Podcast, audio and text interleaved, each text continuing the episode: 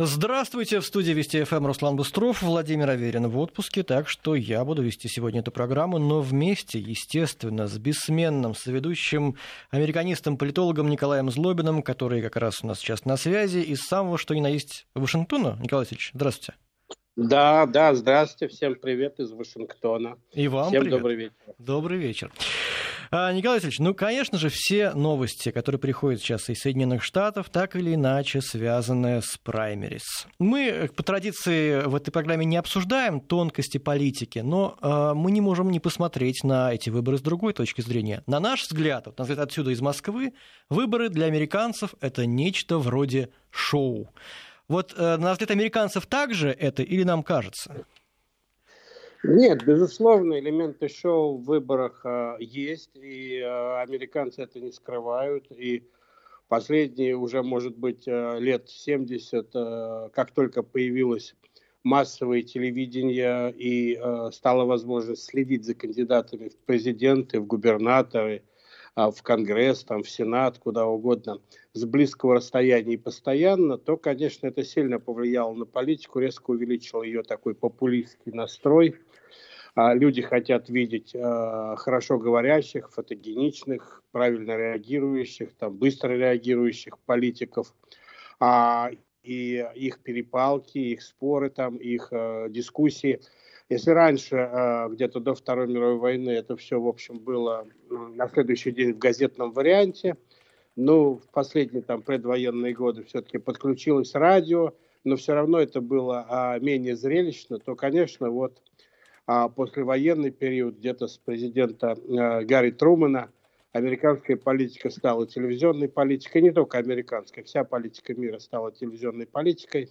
Теперь она еще, еще и интернетовская политика, еще быстрее а, доходит, так сказать, информация о том, что происходит с кандидатами, с политиками, кандидатами в президенты а через интернет, через социальные сети. Поэтому, безусловно, элементы шоу здесь есть. И я думаю, что э, политики принимают это в расчет, а действуют э, исходя из того, что за ними внимательно следят камеры, журналисты, фотожурналисты, тележурналисты, блогеры и так далее, и так далее. И то, что сходило с рук политикам там сто лет назад, когда можно было замять какую-то историю, не заметить, или журналисты ее пропустили, сегодня это практически невозможно. Поэтому яркость э, политика, его э, отлич, отличаемость его от других политиков, экстравагантность, если хотите, популизм и так далее, безусловно, имеет сегодня очень большое значение для победы или хотя бы для участия. Поэтому, да, американцы это не скрывают, и все политики нанимают себе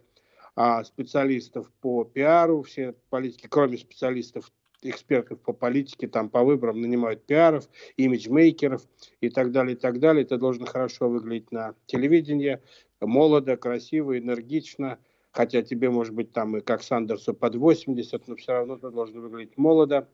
И, а, ну, не переборщить с этим. Многие американцы, например, считают, что Хиллари Клинтон проиграла предыдущие выборы, в частности потому, что слишком сильно молодилась и хотела выглядеть моложе, чем она есть, чем, в общем, отвратила от себя а, многих американок, которые считают, что это было предательством неких феминистских таких вот а, принципов. А, но как бы там ни было, возвращаясь к вашему вопросу, конечно, американцы воспринимают это всерьез, но и элементы шоу в значительной степени здесь, безусловно, есть, и ничего плохого американцы в этом не видят. Вот сегодня, например, эм, написал в своем твиттере, как обычно, Дональд Трамп, он, то есть Блумберг, ненавидит сумасшедшего Берни, имеет достаточно денег, может остановить его. Люди Берни сойдут с ума.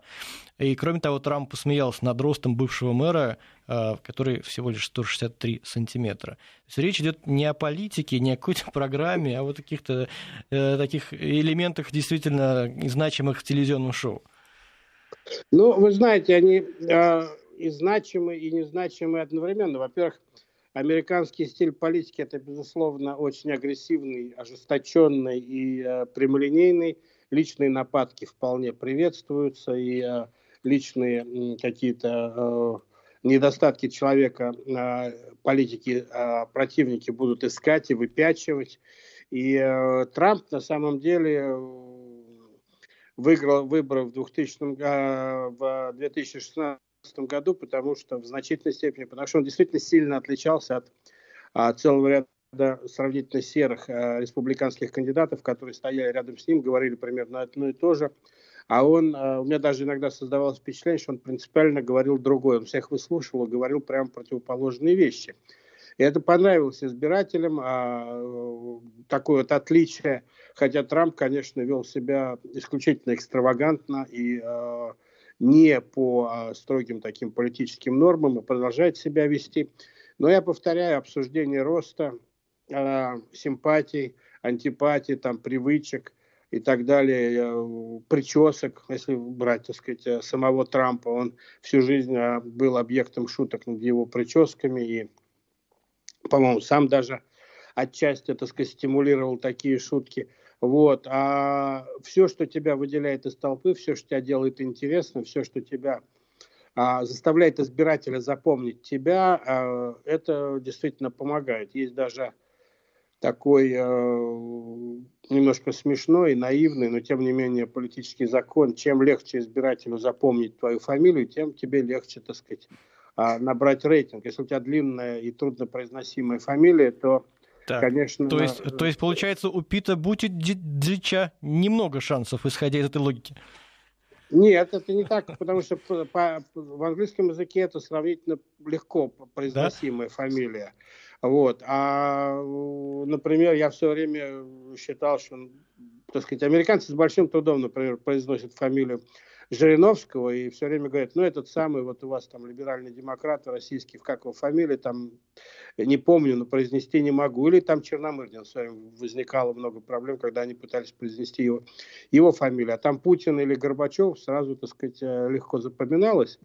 И популярность этих людей в Америке отчасти, ну, отчасти, по крайней мере, так сказать, объясняется в массовой Америке тем, что их фамилии легко, легко запоминаются. Вот, поэтому здесь э, есть такое, конечно, правило. Но Бутиджич, он по-английски произносится нормально, и, в общем, в многонациональной, многоэтнической стране это, в общем, вполне, вполне нормальная фамилия, хотя он действительно невысокого роста и вообще очень сильный человек, отличающийся. Мы говорим об одном из кандидатов э, от Демократической партии на сегодняшний день. Э, Пити Бутиджиче, э, так сказать, самым молодым, ему 38 лет, а, кандидате в э, президента от Демократической партии США. А, и он на 40 лет, на секундочку, он на 40 лет моложе Сандерса, ровно на 40 лет моложе Сандерса, самого пожилого кандидата и лидера сейчас демократической гонки а, среди кандидатов от Демократической партии в США. Тем не менее, вот они оба отличаются а, тем, что и их фамилия легко запоминается, и внешность легко запоминается, даже маленький рост, возраст, внешний вид и так далее. Все, все это, безусловно, имеет значение. А, и и на первом этапе, на начальном этапе избирательной кампании это имеет, может быть, даже большее значение, чем сама программа, потому что на этом этапе программа, на самом деле, пока не наступает праймерис, не наступает, так сказать, а, встреча с избирателями и а, не наступает период э, дебатов, то программа еще не, не очень большое значение имеет, а имеет значение твое лицо там на билбордах и э, в рекламах и так далее, и так далее, твоя фамилия, какие-то вещи, которые тебя тебя отличают от других кандидатов. И Бутиджич, безусловно, отличается, Сандерс, безусловно, отличается. А вот, например, Байден, бывший вице-президент Байден, э, который проиграл первые два тура а, по праймериз демократической партии, неожиданно, с большим, причем, отставанием, он до сих пор рассматривается многими как э, реальный кандидат от демократической партии в президент США, именно потому, что его раскрутка в предыдущие два десятилетия, и когда он был сенатором, и когда он был вице-президентом, она очень высока, фамилию знают все, его внешний вид, так сказать, манеры и так далее, узнаваемость очень высока.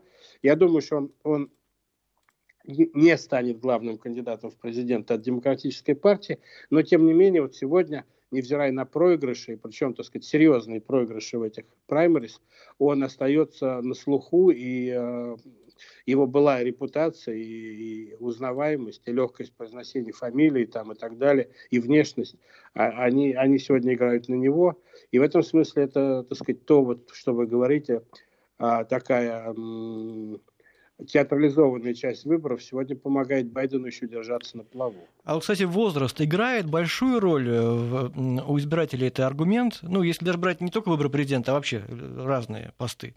Это важный фактор возраста или не важный? Я думал, что до, я до последних каких-то, может быть, десятилетий назад фактор возраста играл принципиальную роль. А, но в последнее время, мне кажется, он перестает играть ту роль, которую он играл. Это связано не только с тем, что а, люди живут, а, в принципе, дольше и находятся в активной фазе дольше, но и с тем, что я имею в виду кандидаты в президенты, там, губернаторы, и сенаторы и так далее, но и с тем, что а, стареет население э, США и э, не только США, естественно, и э, избиратели как-то равняют по себе, так сказать, очень многих кандидатов. Хотя здесь тоже очень много неожиданностей. Например, 78-летний Сандерс, так сказать, американский социалист, как его здесь называют. Ну, он, конечно, далеко не тот социалист, под которым мы понимали социализм в Советском Союзе. Тем не менее, абсолютная, абсолютная просто феноменальная поддержка у него как раз среди самых молодых избирателей – это одна из таких вот интересных э, загадок американской политической э, истории сегодня. И на прошлых выборах, и на этих студенты, молодежь э, готовы, так сказать, голосовать за Сандерса с огромным энтузиазмом. Он просто их кумир. А вот. почему же не Бутиджич? Да, вот это к вашему вопросу о массовой психологии и о том, играет ли возраст а, значение. Бутиджи тоже на самом деле пользуется большой популярностью, как выясняется. Ну, пока вот по первым, по первым праймерис она есть, посмотрим, что будет происходить дальше. Вот, он, у него интересная биография, как известно, он тоже отличается от многих других кандидатов в президенты. Он, а, кроме того, что он открытый гей, а, так сказать, имеющий, а, так сказать, формально в браке партнера – вот, с которым они совершили, так сказать, э, процедуру бракосочетания. Он при этом э, вырос в глубоко религиозной семье. У него, там, у него фамилия, кстати, потому что там, в общем, мальтийские корни. А, и очень глубокая такая религиозная семья. Он вырос в религиозной семье, ходил в религиозную школу, получил, в общем, достаточно а, такое пуританское религиозное образование, что и плюс, так сказать, он а, успел повоевать во, Вьетна... в, в Афганистане и, так сказать, завоевал репутацию довольно отважного такого военного героя. Вот эта комбинация религиозности, принадлежности к сексуальным меньшинствам и армейский герой, они тоже делают его вот таким... Три вещи, которые не должны быть вместе, по идее, в среднем, так сказать. Они оказываются вместе и делают его интересным человеком, кроме того, что он еще и у него не очень большая политическая биография, там он был всего-навсего мэром а, одного из городов в штате Индиана, а, города Сент-Бенд. Он город а, интересен тем, что там а, расположен самый большой в этом регионе США университет такой, поэтому такая специфическая аудитория и, э, ну, человек опять же запоминающийся, и э, о нем говорят сегодня в мире, э, потому что и, Блумберг, так сказать, тоже в этом смысле отличается от среднего, так сказать, э, среднего такого имиджа американского кандидата в президенты.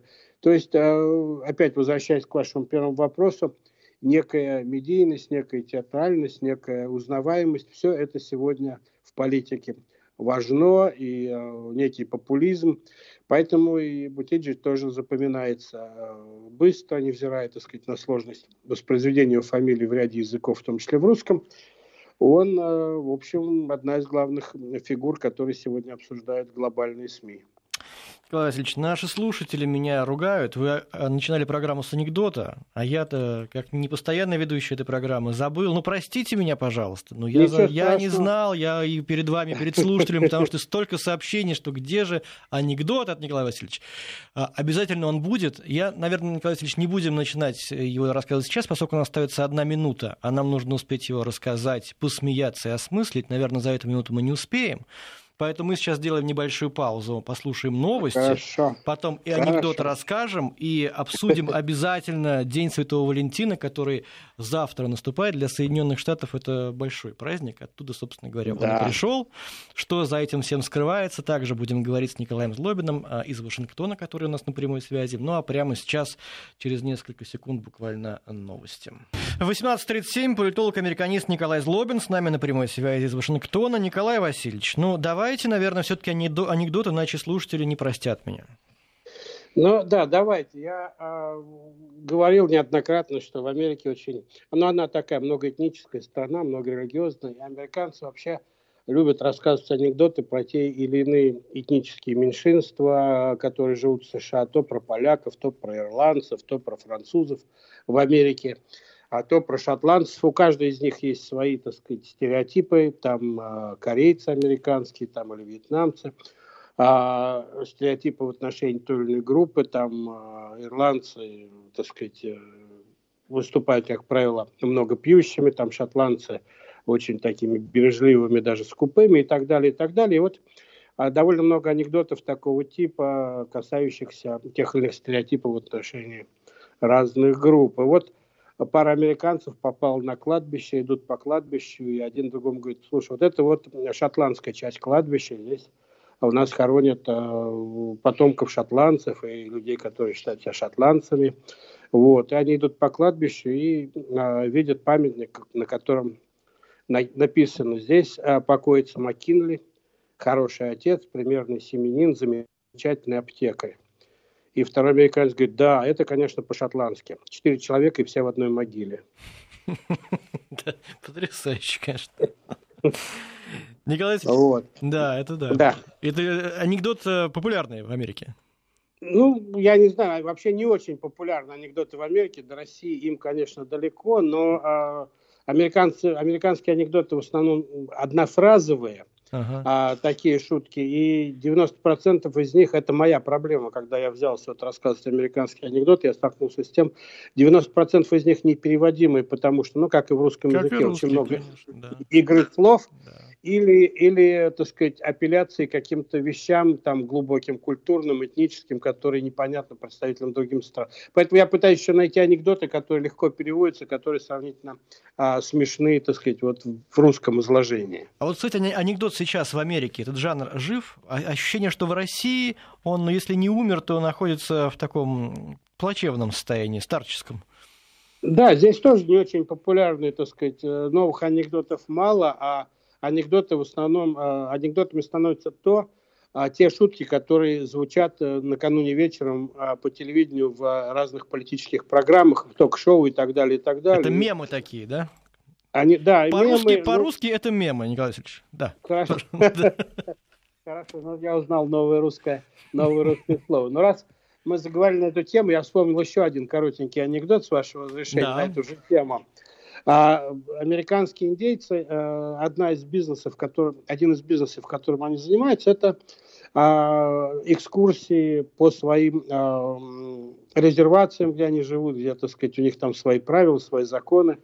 А, и американцы туда приезжают и, э, так сказать, водят, собираются группами, ходят по этим резервациям, наблюдая, как там живут индейцы и так далее. Ну, конечно, идет большая конкуренция за туристов, потому что турист – это большой, большой источник дохода, и каждая резервация, каждое, так сказать, индейское племя борется за привлечение больших туристов в, свое, в свою резервацию, в свой маршрут. И вот а, гид ведет, гид а, индейец ведет а, туристов по маршруту в резервации, говорит, а вы знаете, господа, у нас, говорит он таким тоном заговорческим, у нас три кладбища, между прочим. А, ну, все, конечно, туристы, вау, три кладбища, а почему три? Почему нельзя сделать одно? А гид говорит, вы знаете, вот на одном кладбище мы хороним а, хороших индейцев, заслуженных. Угу. На другом кладбище мы хороним плохих индейцев, незаслуженных. Ну, турист спрашивает, а третье это зачем? А гид говорит, а на третьем мы хороним мертвых. Ох, этот американский юмор. Но он, кстати, нам более понятен, чем, например, английский, потому что мы выросли на американских фильмах. Ну, я имею в виду ну, поколение миллениалов и, и так далее. Да, да могу, не могу не согласиться, да, да. Николай Васильевич, еще то, на чем выросло это молодое поколение, это День Святого Валентина. И э, как ни пытались его изжить, все равно и в России его празднуют, прежде всего потому, что это коммерция, это очень хороший способ заработать. А, что в Америке? Ну, в Америке, безусловно, это очень масштабный праздник. Вообще Америка живет от праздника к празднику. Вы знаете, меня это всегда поражало, сейчас я уже привык. А, кончается один праздник, там, например, э, День Благодарения, который в ноябре, да, и на следующий день магазины начинают преобразовываться в э, магазины, которые торгуют рождественскими товарами. Кончается Рождество, магазин начинает торговать э, товарами к вот Дню Святого Валентина. То есть Просто коммерция, безусловно, двигает эти праздники, или, вернее, а, коммерция обуздала, села, так сказать, на эти праздники.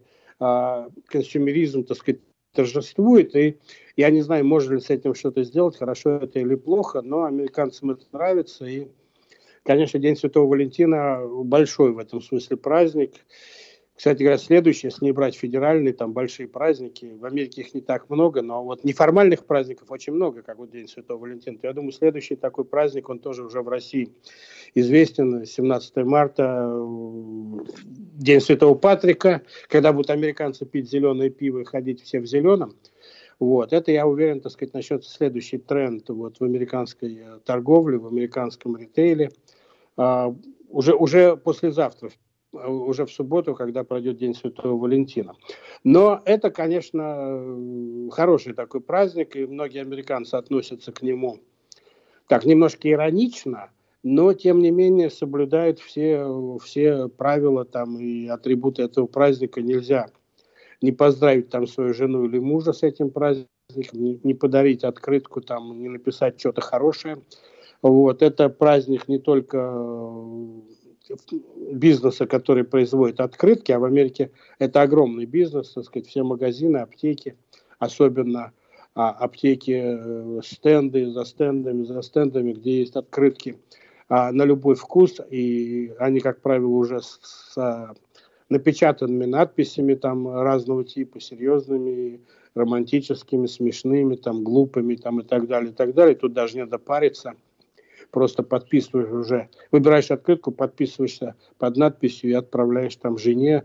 А, это, ну, я повторяю, это не только праздник, а большой бизнес-праздник для а, компаний, которые производят эти открытки. Это большой бизнес-праздник для компаний, которые производят мягкие, мягкие игрушки, потому что это еще одна такая серьезная а, всплеск продаж всяких мишек, там, зайчиков и так далее, и так далее. А, Цветов, конечно же, безусловно.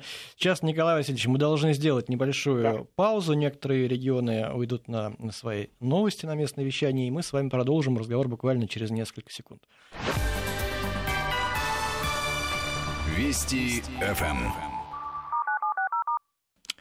Продолжаем разговор. Николай Злобин у нас на прямой связи. Николай Васильевич, а вот у нас, когда обсуждают День Святого Валентина, говорят, ну вы что, женщин любите только один раз в году, почему вы не можете каждый день уделять им внимание, дарить цветы? В Америке как с этим? Вообще принято у мужчин дарить регулярно цветы женщинам, делать какие-то сюрпризы и подарки? Или ждут все 14 февраля?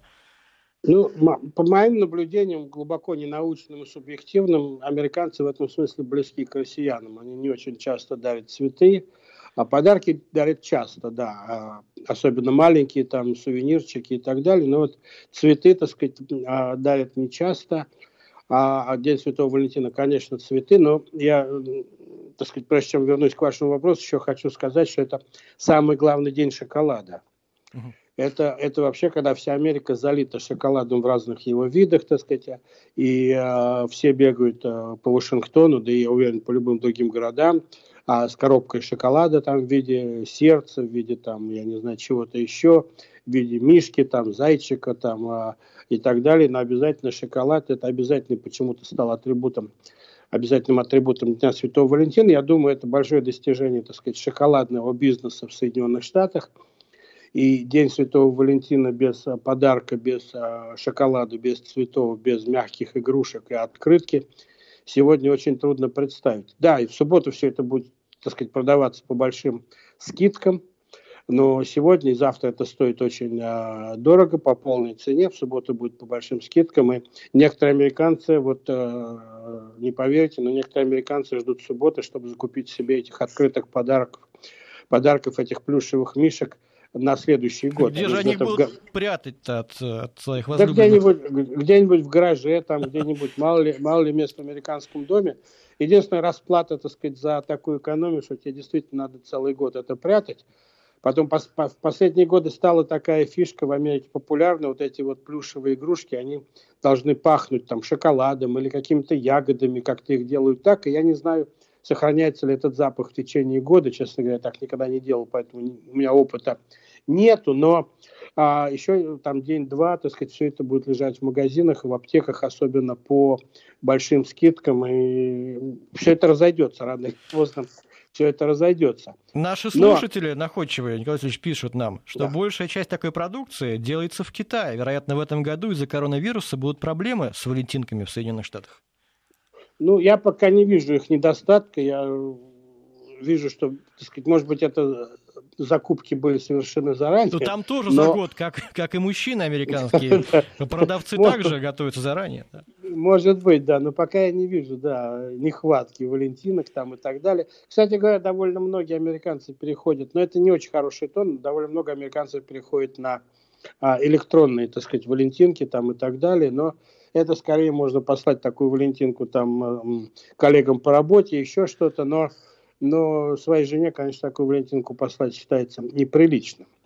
И надо сказать, что это очень большой день э, ресторанного бизнеса, mm-hmm. потому что романтический ужин там с женой, э, с э, girlfriend, а с твоей подругой там и так далее, э, это считается, так сказать, обязательной тоже вещью, и рестораны делают специальное меню для Дня Святого Валентина, кафе. И э, заказать столик в такой день, в общем, надо заранее действительно подсуетиться, и иначе ты окажешься в каком-то фастфуд, и, так сказать, это твоя, твоя лучшая половина будет надолго обижена. Надо сказать, что этот день не имеет джендерной такой направленности. Женщины тоже дарят подарки мужчинам и пишут им открытки, так сказать. Это такой равноправный праздник, в отличие там, от 8 марта и так далее. Ты можешь быть Валентином, ты можешь быть Валентинкой, и слава богу, если у тебя есть кому, так сказать, кого сделать своим Валентином или Валентинкой, но в Америке ведь, и как в любой другой стране мира, есть и а, одинокие люди, и а,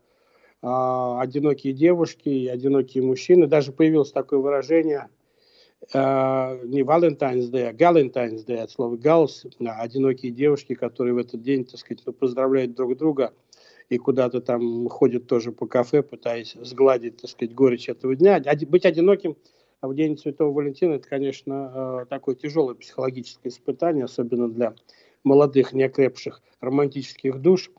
Вот, поэтому э, здесь довольно жестко, так сказать, а как-то люди э, стараются держаться, если у тебя есть, так сказать, кого любить и кто тебя любит, то, в общем, этот день, когда надо максимально укрепить эти связи. Вот. И э, еще один э, такой довольно популярный э, подарок, бизнес, который в этот день расцветает особенно ярко, это, безусловно, всякие э, спа-салоны, всякие э, косметические э, организации, которые тоже полны э, и клиентов, и, и а, специальных программ, потому что и мужья там, ну и жены, и мужья считают, что один из главных подарков на День Святого Валентина это купить своей жене там а, билет в какой-нибудь крутой спа-салон, какую-нибудь крутую парикмахерскую, там оздоровительный центр и так далее, и так далее. И с тем, чтобы она или он, так сказать, ну, в общем, оценили их усилия и стали более привлекательными. В общем, это, это такой действительно большой бизнес-день для целого ряда американских бизнесов. Хороший праздник в целом. Я, кстати говоря, за годы своей жизни в Америке убедился, что, и, и статистика это подтверждает, что это один из тех дней, когда американцы предпочитают делать предложения. Mm. Вот э, сделать предложение в День Святого Валентина, я не знаю, так сказать, не видел статистики, помогает это или не помогает это сохранить брак. Америка все равно является одним из лидеров, мировых лидеров по числу разводов. Но, тем не менее, в День Святого Валентина делается очень много предложений. А а, и а, поэтому, так сказать, последние несколько недель а, до Дня Святого Валентина, конечно, ювелирный бизнес тоже испытывает бум, и идут массовые закупки обручальных колец, так сказать, колец невесты там, и так далее, и так далее. Бриллиантовый бизнес, конечно, испытывает, и реклама бриллиантов, так сказать, в Америке раскручивается накануне Дня Святого Валентина.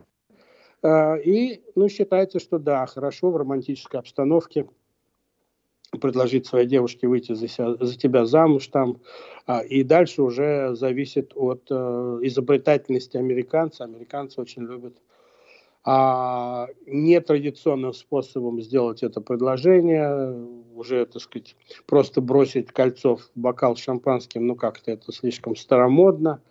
А, хотя многие, конечно, это делают, и каждый год я читаю о случаях, когда девушка глотает это кольцо, не ожидая, что в шампанском будет кольцо с бриллиантом, и потом доказываю, что там было там три карата, пока они пройдут через весь пищевод.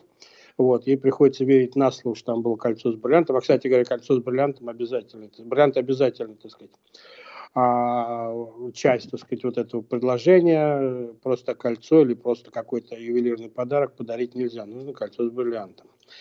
И дальше американцы начинают э, соревноваться в наиболее экзотических вариантах а, предложений. Кто-то приглашает свою девушку на футбольный матч и договаривается и покупает время на табло общем футбольном во время футбольного матча вдруг.